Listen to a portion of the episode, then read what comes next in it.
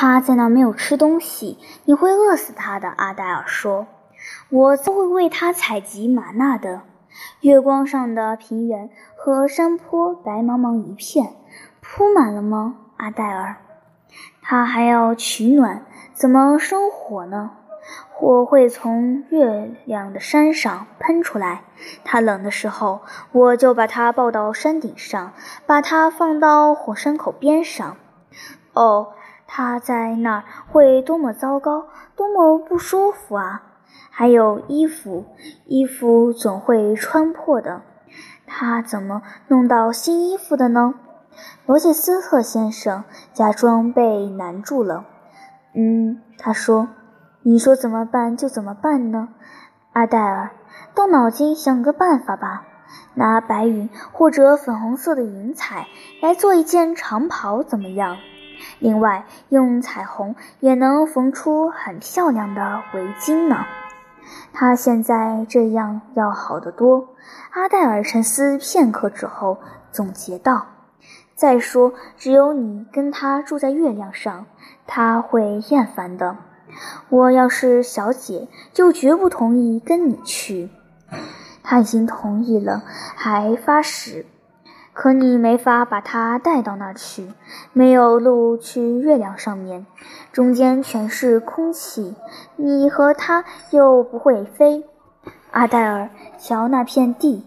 现在我们已经出了荆棘庄园的大门，正沿着通往米尔科特的平坦大路，轻快平稳地行驶。昨晚下过雷雨，路上没有扬起尘土。路两边低矮的树林和高大的树木青翠发亮。透过雨后的清新，就在那片地里，阿黛尔，大约两礼拜前的一个傍晚，就是你帮我在果园草场晒干的那天傍晚，我在那儿溜达到很晚。我爬干草爬累了，便在梯凳上休息。我掏出一个小本子和一支铅笔。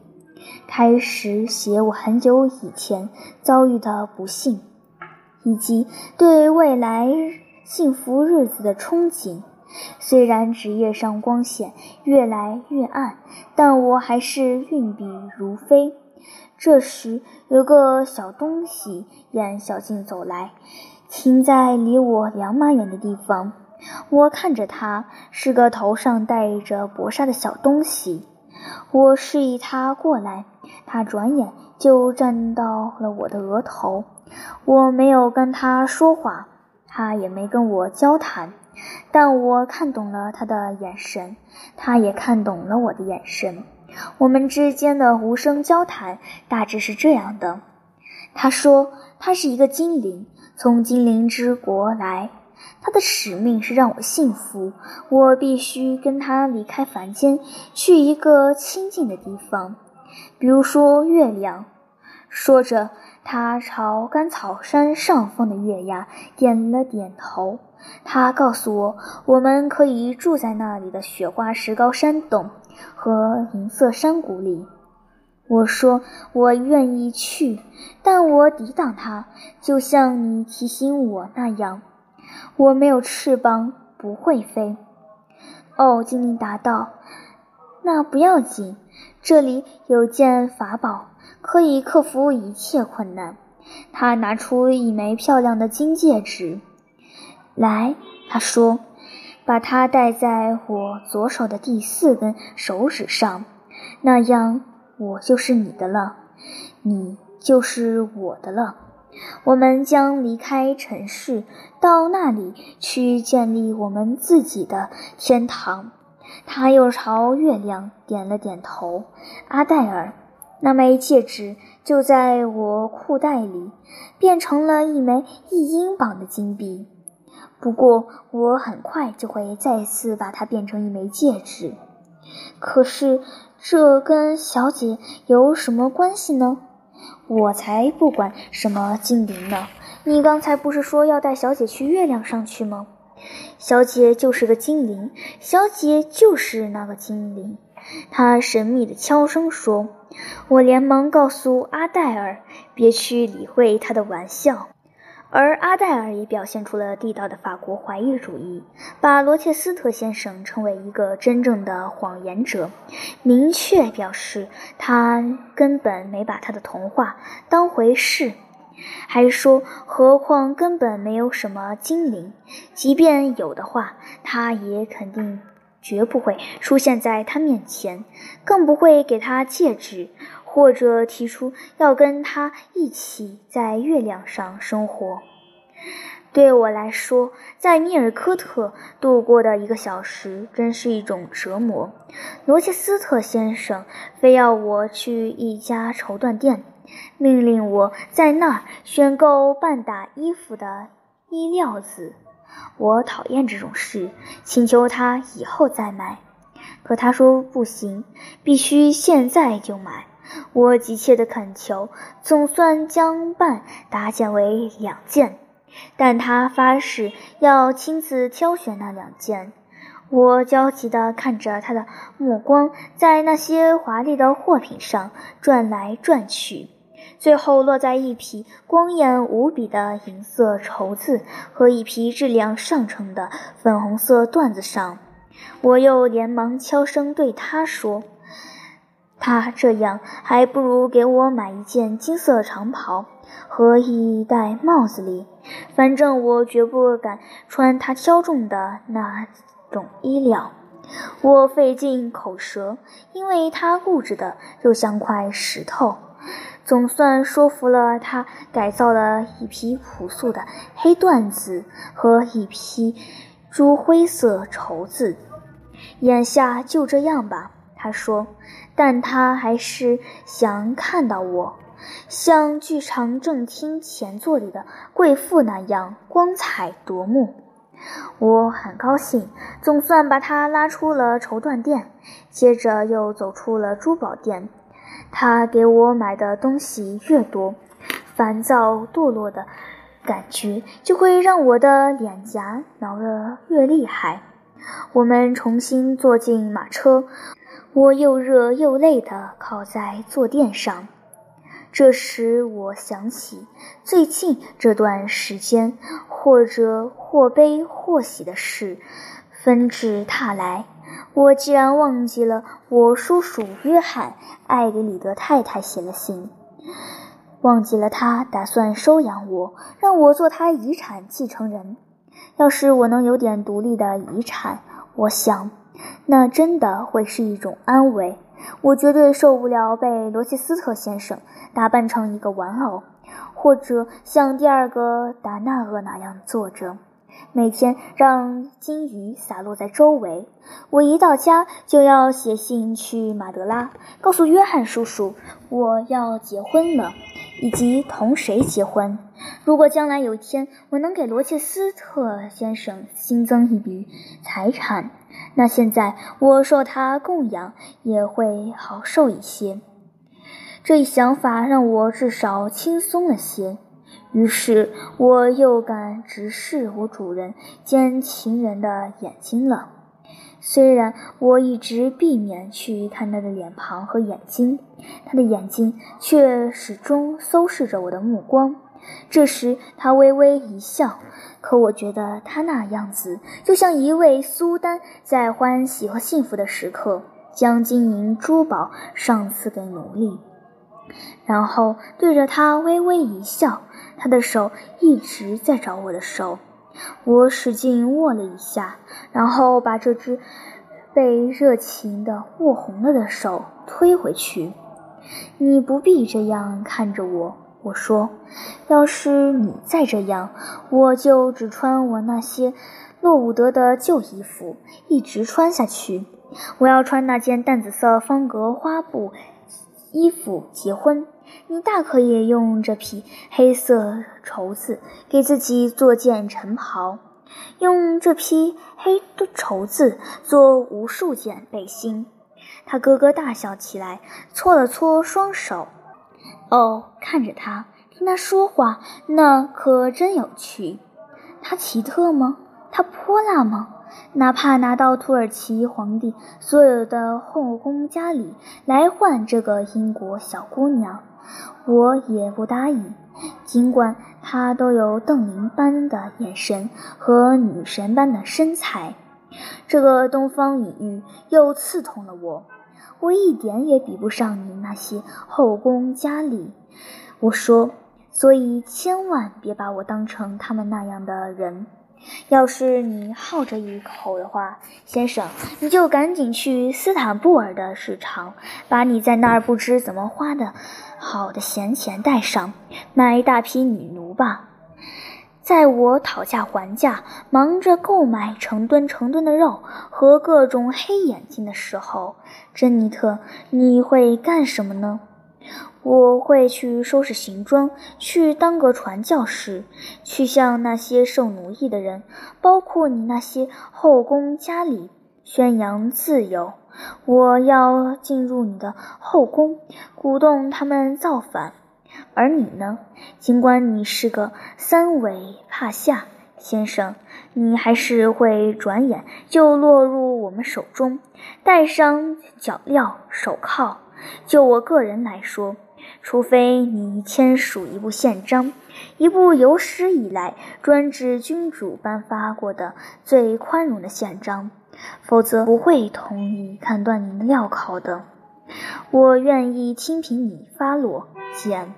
要是你用这种眼神来恳求我，罗切斯特先生，我是绝不会宽恕你的。从你这样的眼神，我可以断定，不管你被迫颁布什么宪章，你被释放后要干的第一件事就是破坏它的条款。哎呀，简，你到底是怎么样？恐怕除了圣坛前的婚礼，你还要逼我再举行那秘密的婚礼吧？你看，我是想规定一些特殊条件吧？都是些什么？我只想安心，先生，而不是被太多的恩惠压得喘不过气。你还记得你说塞丽娜·瓦朗斯的那番话吗？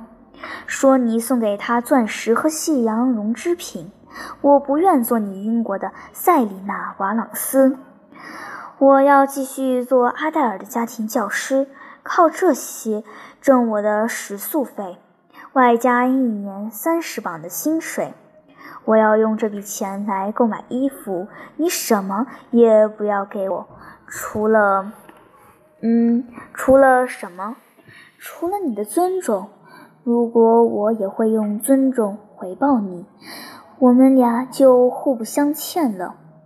嗯，要说天生的冷漠狐狸和根深蒂固的自尊，是没有人能与你相比的。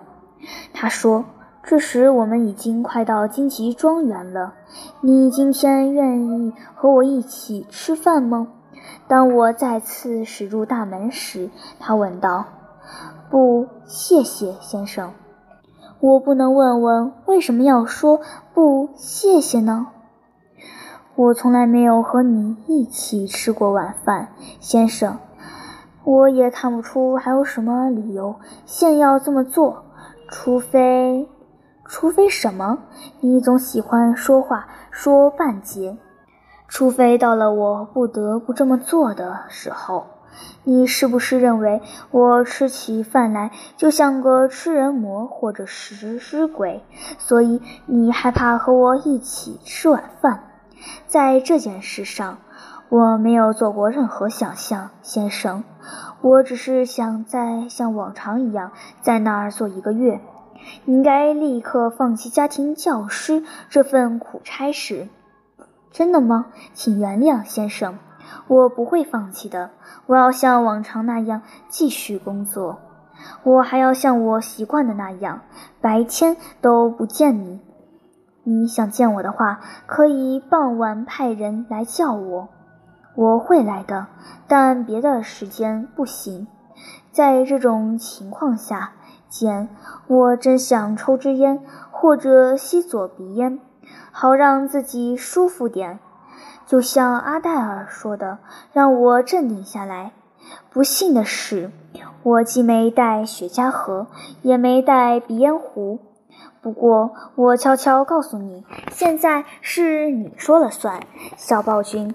但用不了多久，就会轮到我做主的。一旦牢牢抓住了你，为了永远拥有你，我就会打个比方说，把你拴在这样一根链条上。他摸了摸他的链表，是的，美丽的小精灵，我要把你揣在怀里，免得丢失了我的珍宝。他边说边扶我下了车。正当他接下去抱阿黛尔下车时，我已经进入了宅子，遵守诺言上楼去了。傍晚，按时把我叫到了他跟前。我已经准备好一件事让他做，因为我决定不把整晚的时间都花在同他促膝谈心上。我记得他有副好嗓子，也知道他喜欢唱歌。唱得好的人一般都喜欢唱歌。我自己唱歌不行，而且按照他那挑剔的标准，我也不擅长弹奏。不过我还是爱听优秀的音乐表演的。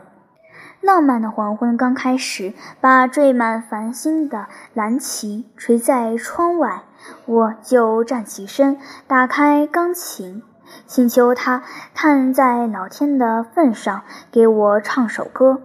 他说我是个反复无常的女巫，还说他宁愿在别的时候再唱。但我坚持说再也没有比现在更合适的时候了。他问我是否喜欢他的嗓子，非常喜欢。我本来不想纵容他敏感的虚荣心。但作为权宜之计，我只好破例一次，甚至不惜去迎合、怂恿他的虚荣心。那么，简，你得为我伴奏，好吧，先生，我试试看。我确实试了，但他很快就从我的琴凳上赶下来，还说我是个小笨蛋。我被粗鲁地推到一边，这正是我所希望的。他占据了我的位置，开始为自己演奏，因为他既能唱歌也能弹琴。我赶紧走到壁凹里的窗台前，坐在那儿，望着窗外寂静的树木和朦胧的草坪。他合着优美的旋律，用圆润的歌喉唱出了下面的歌词。炽热的心底，感受到最真诚的爱情，每根血管里被立刻注入澎湃的生命。它的来临是我每天的希冀，它的离去是我不尽的忧伤。倘若他偶尔姗姗来迟，我的热血也会化为冰霜。我憧憬的无言以表的幸福，我爱他，他也爱我。朝着这个目标，我迈出流星大步，盲目而又急迫。可是，在我二人之间，行行着无路的广袤荒漠，又像在茫茫碧海分隔两边，波涛汹涌，凶险莫测。就像连着一条盗贼出没的小路，穿过荒野与丛林。因为强权公理，哀伤和愤怒已割裂了我们的心灵。我不畏艰险，蔑视阻挠，也不把凶兆放在眼里。不管什么威吓、骚扰和警告，我通通弃之不理。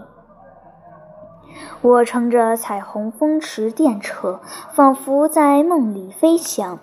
因为骤雨与阳光孕育的明丽景色就在我前方，温柔而庄严的欢乐依然照耀着痛苦迷茫的云雾。不管即将降临的是多么惨重的灾祸，现在我都毫不在乎。在这甜蜜的时刻，我已全无顾忌，哪怕我冲破的千难万阻，展开翅膀，迅猛来袭，发誓要无情的报复。哪怕高傲的憎恨把我打翻，公理将我置之千里，强权咬牙切齿，怒容满面，发誓同我势不两立。我的心上人怀揣高贵的信赖，把小手放进我的手里，立誓要用婚姻的神圣纽带将我们二人连在一起。我的心上人用一记热吻倾诉，是与我同生共悔。我终于得到了无以言表的幸福。我爱他，他也爱我。